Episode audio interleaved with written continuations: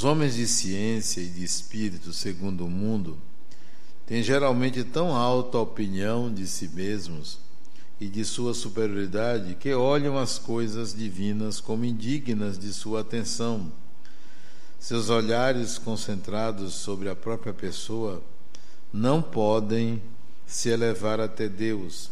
Essa tendência a se acreditar acima de tudo os faz muitas vezes negar o que, estando acima deles, poderia rebaixá-los a negar a divindade, ou se eles consentem em admiti-la, contestam um dos seus mais belos atributos, isto é, sua ação providencial sobre as coisas deste mundo, persuadidos que são por si mesmos suficientes para bem governar.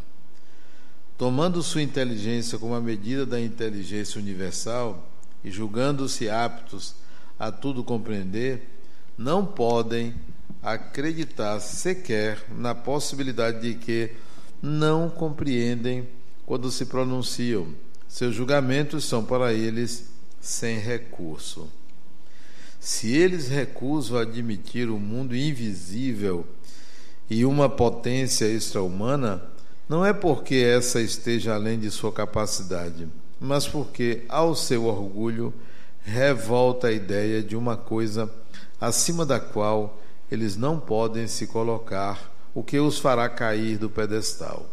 Eis porque eles só têm sorrisos de desdém para tudo o que não é do mundo visível e tangível.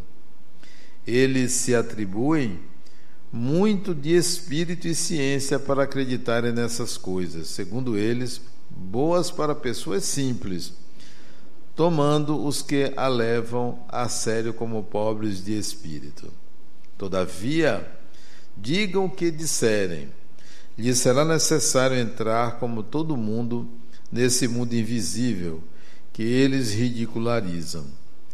Será lá que seus olhos se abrirão e eles reconhecerão o seu erro. Mas Deus, que é justo, não pode receber da mesma maneira aqueles que desconheceram seu poder e aqueles que humildemente se submeteram as suas leis, nem tratá-los de forma igual.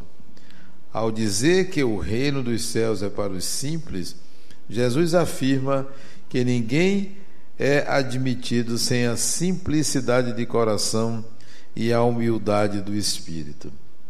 Que o ignorante que possui essas qualidades será preferido ao sábio que acredita mais em si do que em Deus. Em qualquer circunstância, ele põe a humildade ao nível das virtudes que aproximam o homem de Deus e o orgulho entre os vícios que dele o afastam. E isso por uma razão muito natural, que a humildade é um ato de submissão a Deus, enquanto o orgulho é uma revolta contra ele. Vale mais, portanto, para a felicidade futura do homem ser pobre de espírito, no sentido do mundo, e rico de qualidades morais. Aí está, aí estão os comentários de Allan Kardec a respeito, devendo considerar que se tratam de ideias do século XIX. Lá pela metade do século XIX, um pouco mais da metade do século XIX, hoje teríamos uma outra linguagem para afirmar as mesmas coisas.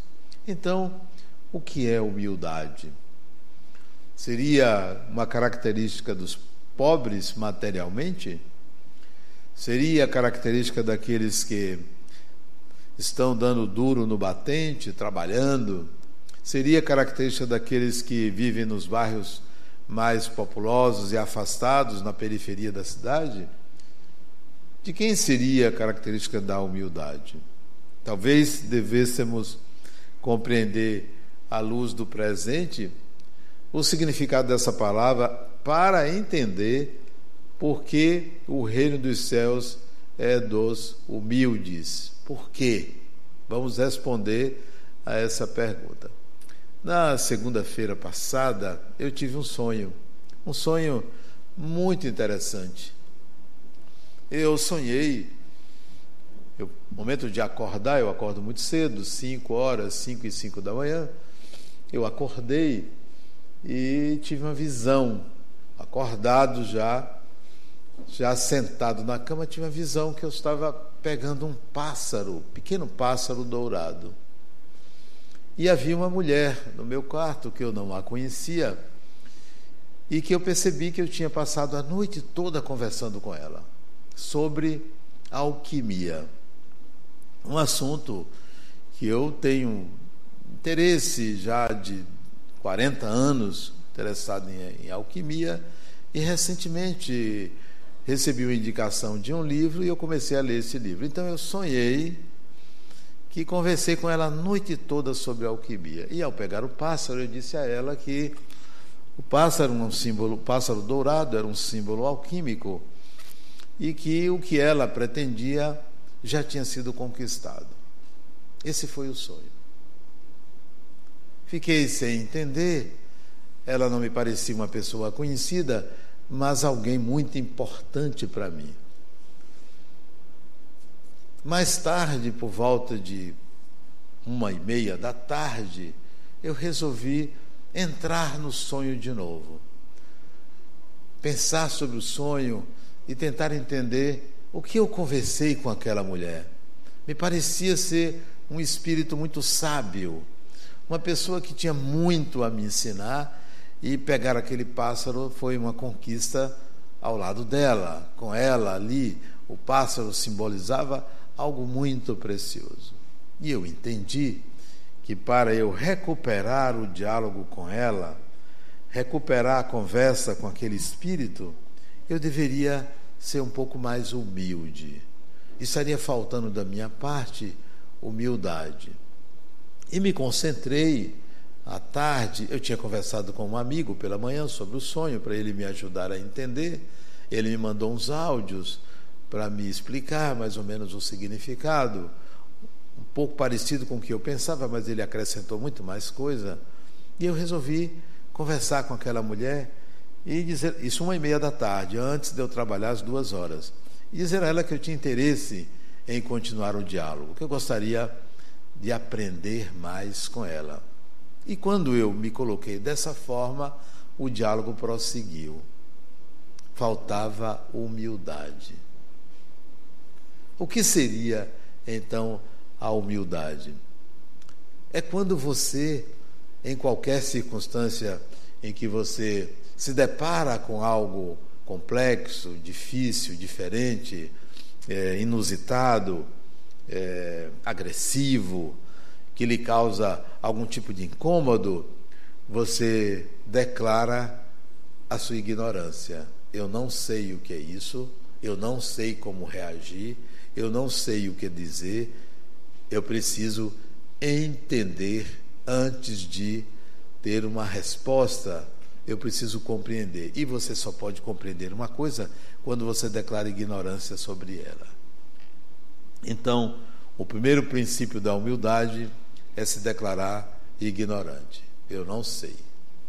Eu preciso aprender. Tudo que eu sabia a respeito pode ser enganoso, era provisória, uma espécie de rascunho de conhecimento, é hora de eu me declarar ignorante. A ignorância é mãe da ciência. Se já se sabe, não se precisa descobrir. Esse é um dos princípios que vigora entre a ciência e a religião. A religião, como a gente viu aqui, declara que a ciência é orgulhosa mas na verdade é a religião que é orgulhosa, porque toda religião afirma coisas absolutas, traz a fé, traz um modo de entendimento absoluto, sem questionamento, vem de Deus, vem de cima. Então, a, a religião é orgulhosa. Por outro lado, a ciência, além de orgulhosa, ela erra e não admite que erra. A religião diz que nunca erra.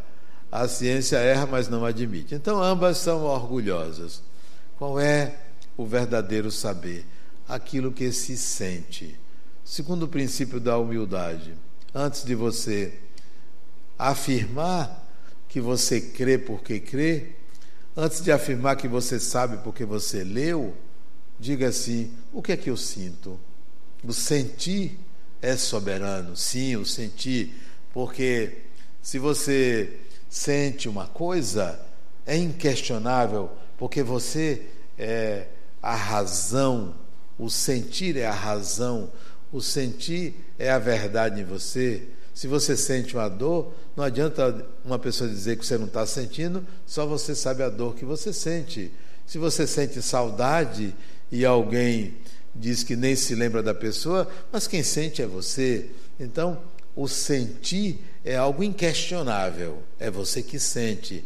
Então, outro princípio da humildade, dê lugar ao sentir. Quando você se depara com algo que, que lhe incomoda, se pergunte: o que, é que eu estou sentindo? O que de fato eu sinto diante disso?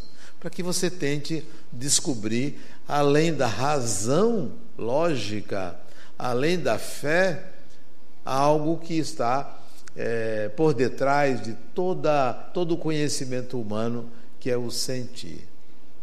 Ainda sobre humildade, é, quando você se depara com um amigo, uma pessoa, um parente que está com um problema e você sente vontade de ajudar, você vai e ajuda. Conversa, ou dar alguma coisa, é, um bem material ou dinheiro, você vai e ajuda a pessoa e a pessoa diz muito obrigado. Até mesmo que não agradeça, mas você se sente bem porque você fez o bem a outra pessoa. Mesmo que a pessoa não tenha reconhecido, mas você fez. A pessoa viu que foi graças a você que aquilo aconteceu e você se sente bem. Isso é humildade isso não é humildade, mesmo que você não se incomode com a ingratidão da pessoa. Porque você se sente bem porque você fez, você viu aquilo acontecer. Você foi mobilizado pelas circunstâncias, seja a pessoa pedindo ou por sua observação que a pessoa precisava, você foi lá e fez. Você fez porque você tem capacidade porque você tem competência para fazer. Aí você fez. Se você não tem competência para fazer, você simplesmente diz assim a pessoa: oh, se você precisar de mim, eu estou aqui. Eu não sei como é que eu ajudo você, mas eu estou aqui. Conte comigo.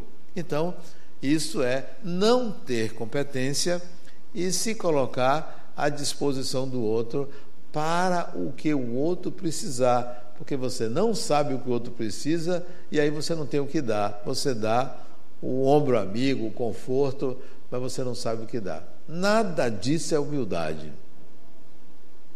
O que seria, então, humildade diante da necessidade do outro? O que seria humildade diante das circunstâncias da sua vida?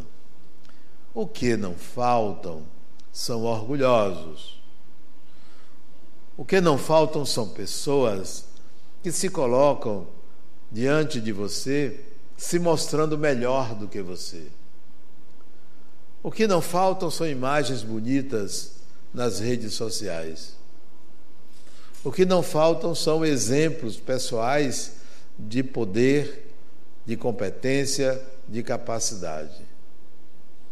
Todo mundo quer se mostrar melhor do que o outro. Tem pessoas até que você conta uma doença, a pessoa, para não ficar por baixo, conta uma doença pior para ficar melhor. Olha, eu também tive, comigo foi pior. Quer dizer, quer sempre estar num lugar acima. Então, o que não faltam são orgulhosos.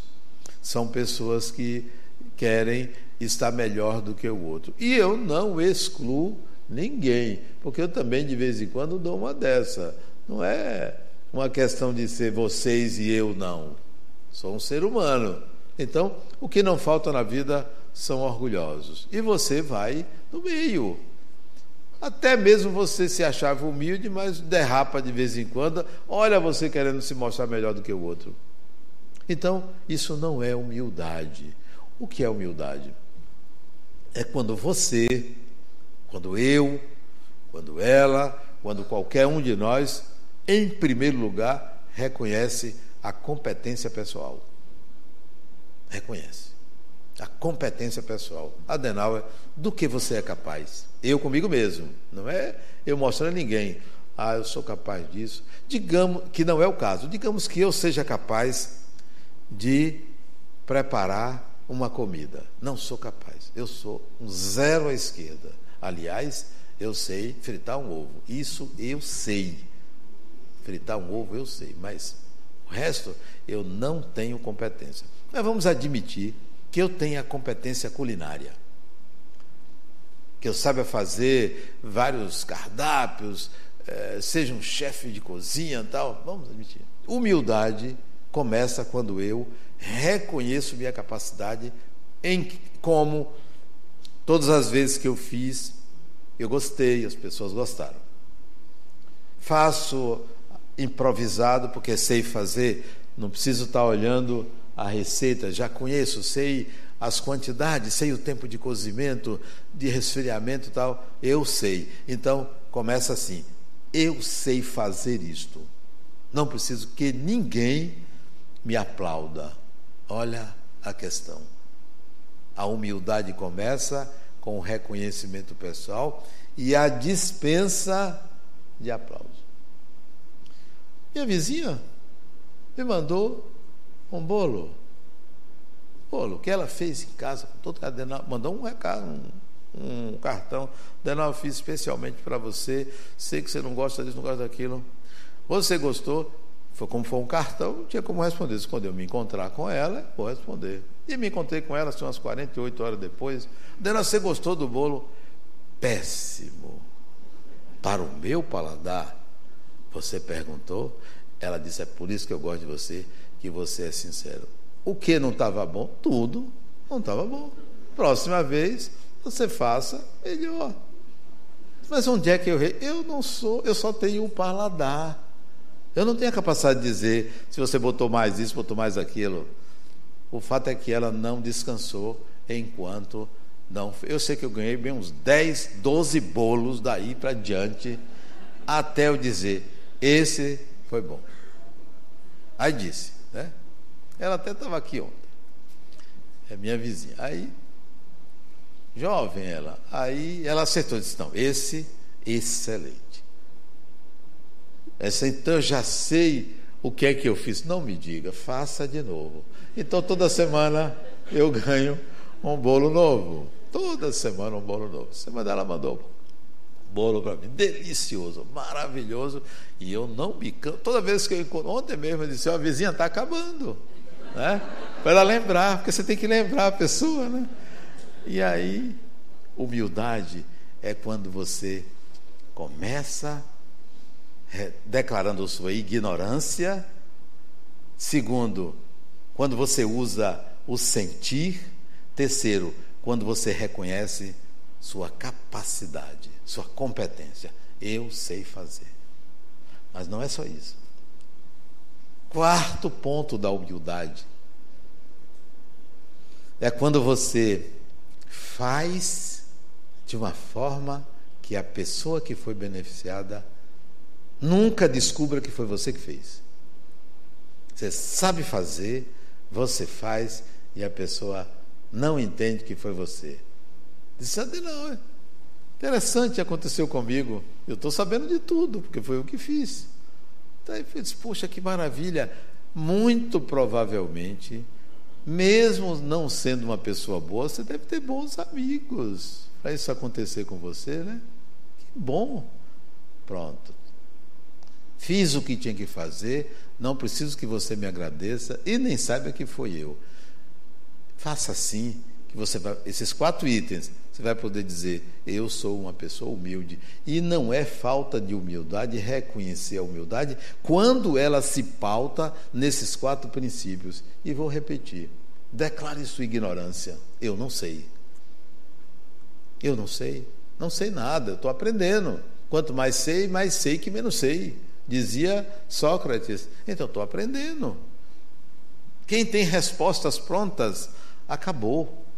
Não sabe nada, porque tem resposta pronta, tudo prontinho, tudo resolvido. Nada é resolvido, a vida é movimento, a vida é mudança, a vida é transformação. Então, declare sua ignorância. Eu não sei, não. O que, que é isso? Não sei, eu estou aprendendo. Adenal, o que, que você acha da guerra de não sei aonde? Tem guerra? Aonde? Eu não assisto jornal, não leio jornal. Tem. Tá, tá brigando não sei quem com não sei quem lá. O que, que você acha? Não posso achar nada, porque eu não estou lá, não sei porque estão brigando. Briga-se por tudo. O sujeito brigou porque o outro deixou a galinha passar do, do, do, para o quintal do outro, brigaram por causa de uma galinha, briga-se por tudo. Você briga porque olhou de um lado, olhou de outro, você briga-se por tudo. Deixa as pessoas brigarem, às vezes uma brigazinha faz bem. Depois faz um acordo. Não, eu não tenho opinião nenhuma sobre esse assunto.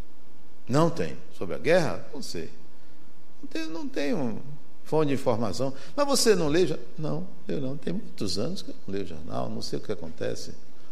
Ontem, anteontem, a pessoa está dizendo, sabe aquele acidente que houve aqui Salvador, com um trem descarrilhou e tinha gasolina que morreu? Não, não sei. Foi aonde? Foi aqui na Pituba? Não tem trem na Pituba? Não sei. Não tenho a menor ideia do que está acontecendo. Porque a minha ignorância ela é preciosa. Porque ela me permite opinar em cima do que eu sei. E o que eu sei é o que eu senti, é o que eu vi, não o que o outro me narrou. Narrativas, elas são muitas. Favoráveis, desfavoráveis, verdadeiras, falsas, bonitas, feias, são narrativas. Cada um testemunha aquilo que sentiu. Eu falo do que eu sinto, não apenas do que eu leio. Então, a ignorância é mãe da sabedoria. Então, quando você me perguntar o que é que você acha daquilo que você leu em algum lugar, me pergunte, você leu? Eu vou dizer, não. Então, aí ah, eu vou te contar. Não me conte. Vai ser uma narrativa. Quem conta sempre coloca a sua opinião, o seu julgamento, o seu valor, mesmo que se ache imparcial. Então, humildade começa na ignorância. Não sei. Mas, Adana, você é ignorante? Oh, eu adoro ser chamado de ignorante. Por quê? porque eu estou em busca da sabedoria. Quem é sábio já não está em busca de nada, é melhor desencarnar, né? Já ir embora porque já sabe tudo, né? Bom, o segundo princípio, após a ignorância, declarou a ignorância, você precisa sentir, sentir as coisas, né? Em vez de você estar tá opinando logicamente, racionalmente, o que é que eu estou sentindo? Não, o que, é que você acha de fulano? Olha, quando eu estou junto de fulano, eu me sinto da seguinte forma. Então, fulano me traz um sentimento tipo tal. Então, eu sinto. Então, o bolo dela era um bolo péssimo. Para quem? Para quem sente. E ela achava maravilhoso. Depois ela caprichou, ainda bem que ela caprichou, né? Eu só pedi a ela que aumentasse a dose, porque ela manda numa comportazinha menor, que ela é maiorzinho para durar mais tempo o negócio, né? Que delícia o bolo que ela faz. Eu nem vou dizer o tipo de bolo, porque daqui aparece gente querendo fazer um bolo melhor do que ela. E aí eu fico entupido de bolo, né? Então deixa o bolo dela, né? Então, é preciso sentir. É preciso sentir. Declare. Terceiro, declare para você mesmo: eu sei fazer isto. Eu sei fazer. Não precisa que ninguém me diga nada, eu sei fazer. É, fala em palestra, eu pensei agora, eu sei fazer palestra. O que sei fazer palestra? É, meu neto hoje tem 10 anos. Ele tinha 6 anos, faz 4 anos e meio mais ou menos. Ele faz 11 anos agora em junho. Ele pediu uma coisa para mim e eu neguei. Ele passou um fim de semana comigo, né? O pai estava viajando, a mãe viajando, ele passou um fim de semana comigo e eu neguei uma coisa para ele. Ele ficou muito zangado comigo e chegou para mim e disse: Você não sabe nem fazer palestra. Olha, quer dizer, ele foi na ferida, né? Ele não me xingou, você não sabe nem fazer palestra. Seis anos, ele já sabia onde pegar no meu calo. Isso é que é sabedoria, né? Você não sabe nem fazer. Então, declare para você o que você sabe fazer. Declare. Porque você não vai precisar que ninguém lhe aplauda, ninguém diga, oh, tá, que bom, que maravilha que você fez, né? que bolo gostoso que você fez. Não, só vou dizer, se for, se eu sentir. Se eu não sentir, não venha me perguntar. Né? Igual a outra coisa. Chegou para mim aqui e disse, Adenal, eu estou com uma doença, tá? eu vou fazer uma cirurgia, eu vou ficar bem? Vou ficar ótima. Ela saiu daqui, foi fazer a cirurgia dela. Daí, a uns meses, ela voltou. Adenauer, aquilo que você falou me aliviou. A cirurgia foi ótima. Né? Bom, mas eu voltei a ter o câncer. Eu vou fazer uma nova cirurgia. Eu vou morrer? Vai. Vai. Que tal? Você ouviu um negócio desse? Eu vou morrer? Vai. Eu vou morrer na cirurgia? Não sei, mas que você vai morrer, um dia você vai morrer. Mas você não disse na outra que ia ficar bem? Morrer também, você fica bem. Eu falei uma coisa que para mim tanto faz você estar tá encarnado como desencarnado, porque você vai ficar bem. Então agora, eu quero saber, ela, eu quero saber. Agora, se eu vou morrer na cirurgia, bom, eu não sei, mas que você um dia vai morrer, vai. E se prepare para morrer, porque só tem duas coisas na vida que são inevitáveis. Quais são? A morte e inevitável pagar imposto. Inevitável. Só tem essas duas coisas. Você já nasce devendo. Hoje em dia, nasceu da maternidade, tira um CPF.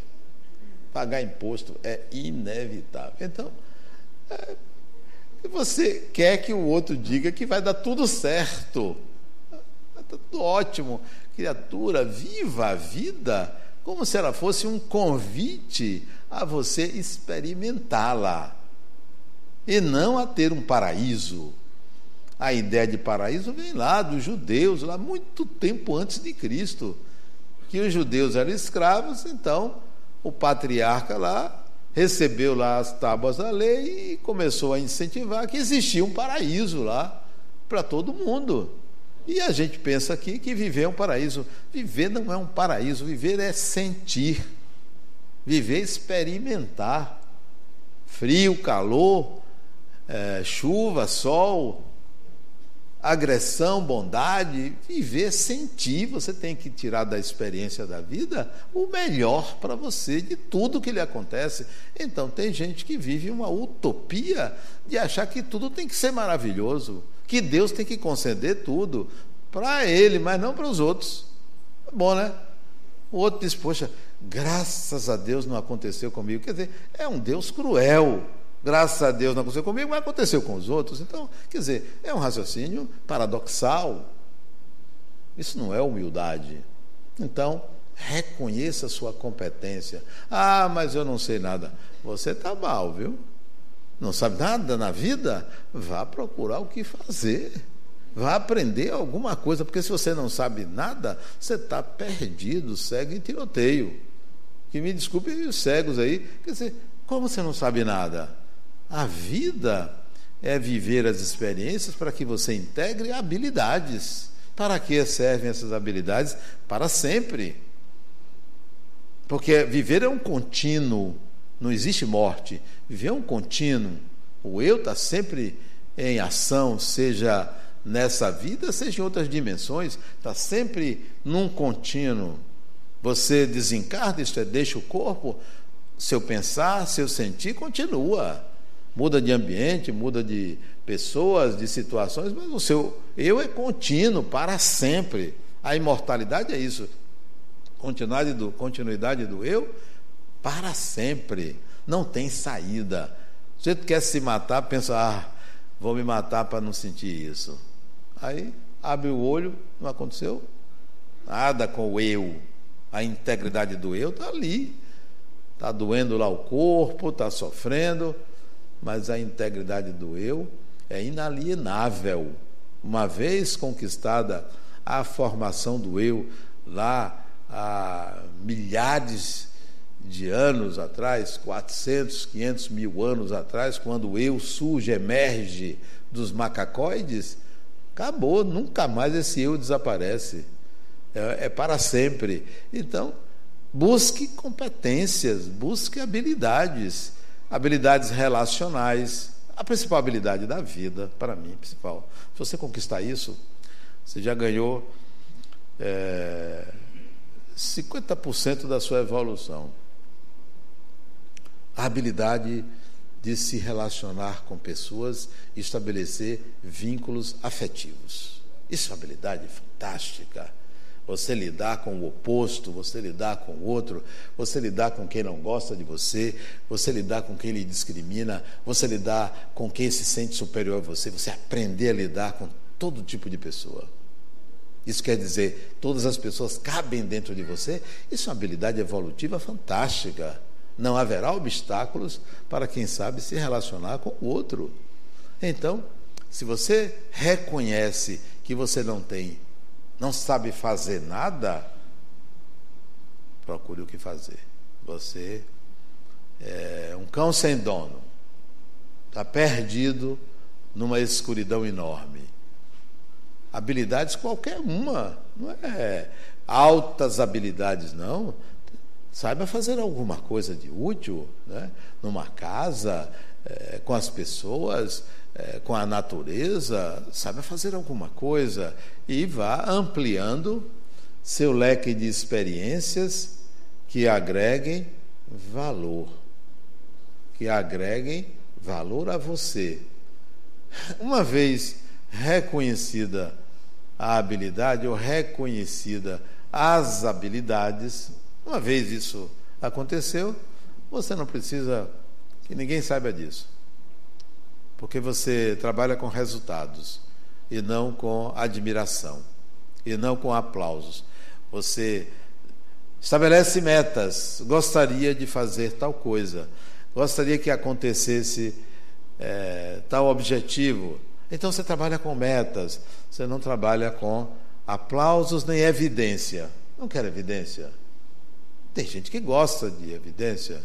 Aqui eu só sou melhor do que vocês na altura. Vocês são inferiores e eu sou superior. Mas olha lá o pessoal lá em cima, são superiores a mim. A única superioridade que existe é de altura. Onde você está, porque humanos somos todos. Quem é melhor do que ninguém? Eu sei coisas que você não sabe, você sabe as coisas que eu não sei. Não se mede isso é, porque você é um médico, é um engenheiro, é isso? Você sabe mais do que um cabeleireiro, um pedreiro, é, sei lá, uma pessoa que faz as unhas? Não, são funções diferentes, são conhecimentos diferentes, são habilidades que requerem é, vetores diferentes de aprendizagem. Então, ninguém é melhor do que ninguém. Graças a Deus, nós somos todos diferentes. Graças a Deus. Porque a diferença não se mede. Se fôssemos iguais, aí você poderia saber quem é melhor do que quem, porque são iguais. Mas nós somos diferentes, porque temos habilidades diferentes, porque temos trajetórias evolutivas diferentes. Então, adquira habilidades e dispense evidência, dispense reconhecimento, dispense qualquer possibilidade de se colocar maior do que outra pessoa, melhor do que outra pessoa. Dispense. A semana retrasada, durante o carnaval, minha filha, que mora em São Paulo, veio ficar comigo, ela e o marido. E três filhas, ela tem três filhas. E a do meio tem quatro anos. É uma graça, né? Todas três são bonitas, puxaram ao avô. Uma graça ela me saiu com uma pérola que eu digo, poxa, eu preciso aprender essas coisas. Estava conosco na minha casa, em Itacimirim, é, uma cunhada minha, ela e o marido, mais velhos do que eu, alguns anos mais velhos do que eu, e permaneceram em casa com a gente. E as três filhas de minha filha, junto com minha filha, foram passar o dia na casa uma vizinha próxima, uns 500 metros distante. E a criança ficou fora, as três, né? Quando elas voltaram, minha cunhada chegou para do meio, que tem quatro anos, e disse: Poxa, você saiu, não se despediu de mim, brincando com ela. Eu senti muito sua falta o dia todo. Aí a criança disse para ela: Me desculpe, eu não queria estar fora daqui. Ela pediu desculpas pela ausência dela, uma criança de quatro anos. Isso é sentir. Ela percebendo que a tia, tia, tia-avó sentiu saudade dela e a responsabilizou pela ausência, ela pediu desculpas. São coisas que a gente precisa aprender. Como uma criança pode nos ensinar. E só, e só aprendemos se somos humildes. Se não somos humildes, nós achamos que sabemos mais do que uma criança. Uma criança é um espírito que já viveu uma experiência de adulto, ou N experiências de adulto como você.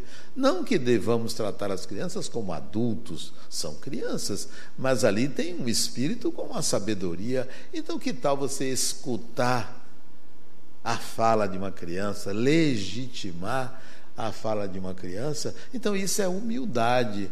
Você aprende em todas as experiências da vida. Por último, de humildade, eu nunca me esqueço, eu andava muito de ônibus, mesmo tendo carro, eu gostava muito de ônibus.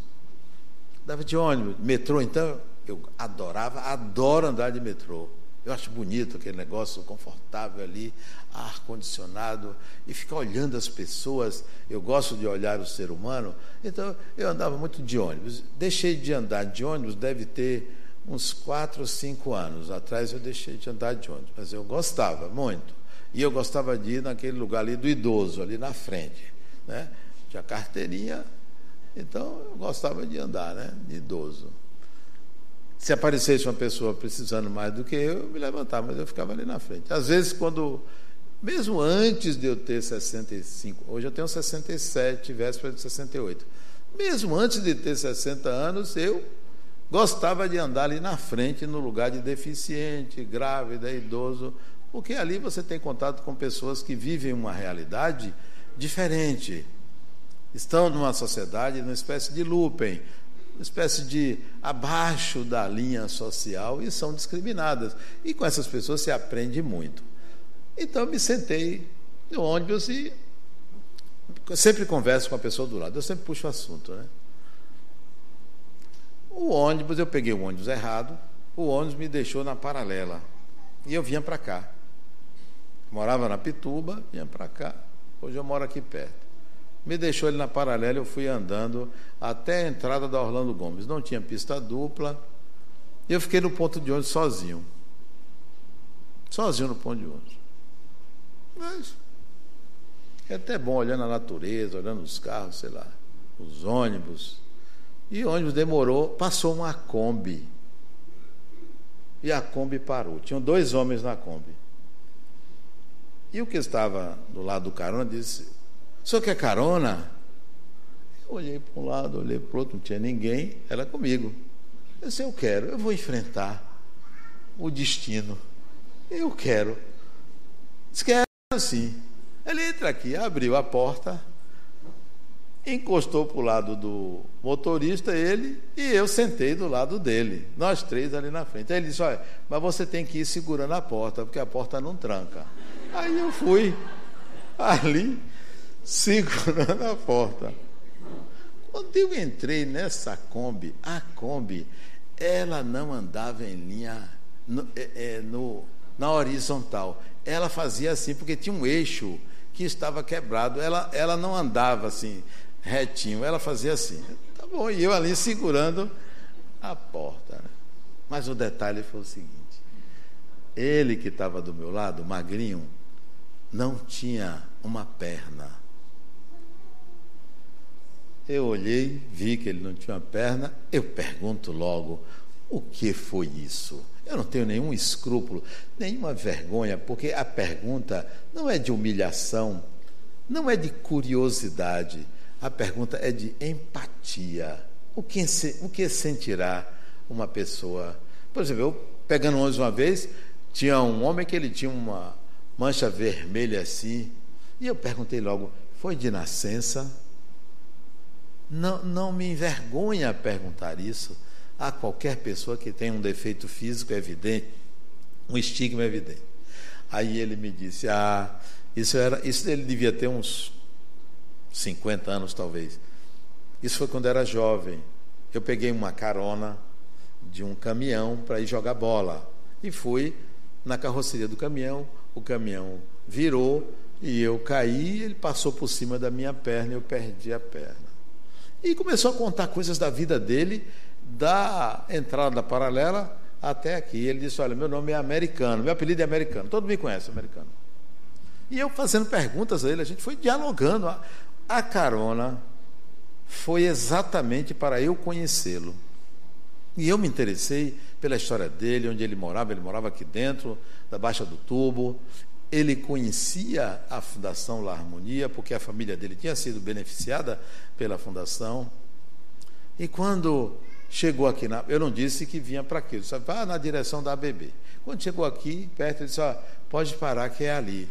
Aí quando parou aqui, ele perguntou, você trabalha aí? Eu disse, trabalho, trabalho aí. Poxa, é, minha família foi beneficiada. Tá? Começou a falar a Kombi Parada. Aí eu agradeci, ele disse, olha, eu gost... ele, eu gostei de você. O que você precisar aí dentro, pode dizer que você é amigo de americano. É. Saltei, a Kombi continuou trotando, porque parecia um cavalo trotando, foi. E eu fiquei pensando: o que, que eu aprendi com isso? Aprendi a conhecer um ser humano, aprendi a me relacionar com uma pessoa em 10 minutos, só foram 10 minutos dali para cá e aprendi como você pode lidar com um ser humano considerando o outro apenas um ser humano. Não mais do que isso. Nada mais. Sem título, sem orgulho, sem vaidade, apenas um ser humano. É outra pessoa. Não importa se é rico, pobre, bonito, feio, se é homem, mulher, se é gay, se é lésbica, se é isso, não importa nada. É um ser humano. E se nós fizermos isso, nós vamos aprender que o reino dos céus é dos humildes. Por que é dos humildes? Porque a humildade retira o véu que, que o orgulho põe. E aí você não encontra a sua condição, que o reino dos céus é a imortalidade pessoal. Você não se percebe espírito porque o orgulho não deixa. É preciso a humildade. Muita paz.